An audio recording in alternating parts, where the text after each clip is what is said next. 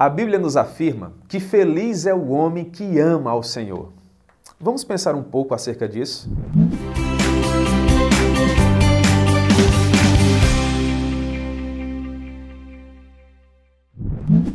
Olá a todos, graça e paz. Eu sou o pastor Jamerson Lopes. Nós estamos no canal da Consciência Cristã, em nossa série de devocionais sobre a igreja. E eu gostaria de pensar um pouco com vocês acerca da felicidade que é produto do relacionamento que o homem tem com Deus.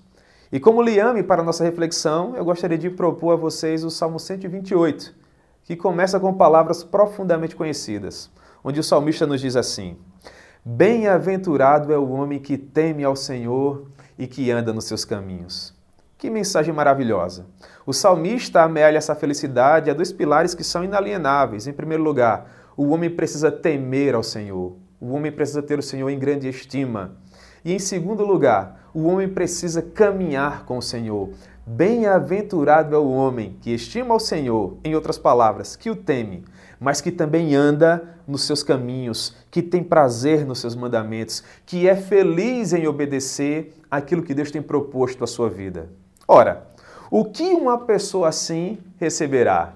Ah, irmãos, seguramente felicidade. O salmista continua e nos diz assim: do trabalho das suas mãos este homem comerá.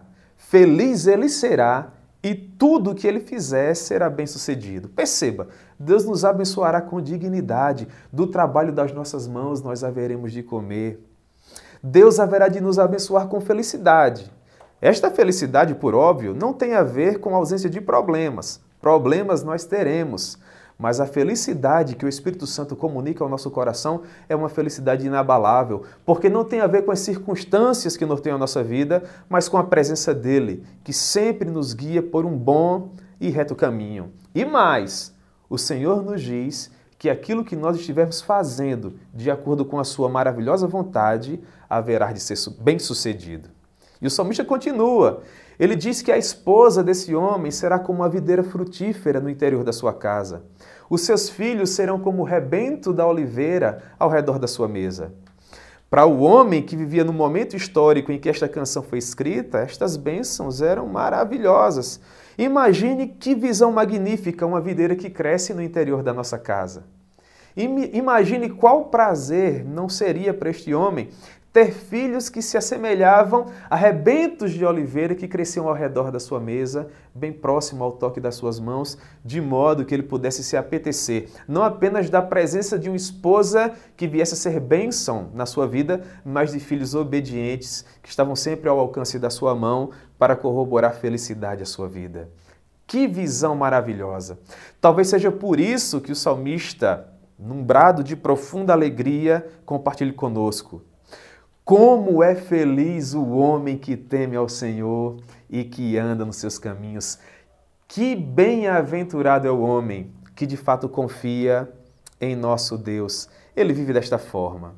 E mais, o salmista avança em sua oração e ele finalmente nos propõe quais seriam os parâmetros finais que norteariam a vida deste homem e que finalmente comunicariam essa felicidade tão pungente à pessoa dele e bem assim a todos os demais que estivessem ali em seu círculo de proximidade. Portanto, ele conclui dizendo o seguinte: que a paz do Senhor haveria de acompanhar a vida desse homem. Ele veria por todos os dias da sua vida a paz sobre Israel. Ele veria os filhos dos seus filhos.